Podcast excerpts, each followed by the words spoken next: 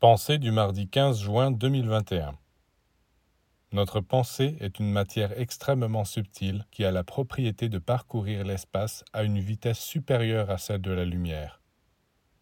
Il est donc possible de l'utiliser pour capter des éléments de l'univers, pour aller jusqu'au Soleil, pour se lier aux entités célestes, puiser auprès d'elles la force, la lumière, et recevoir des révélations.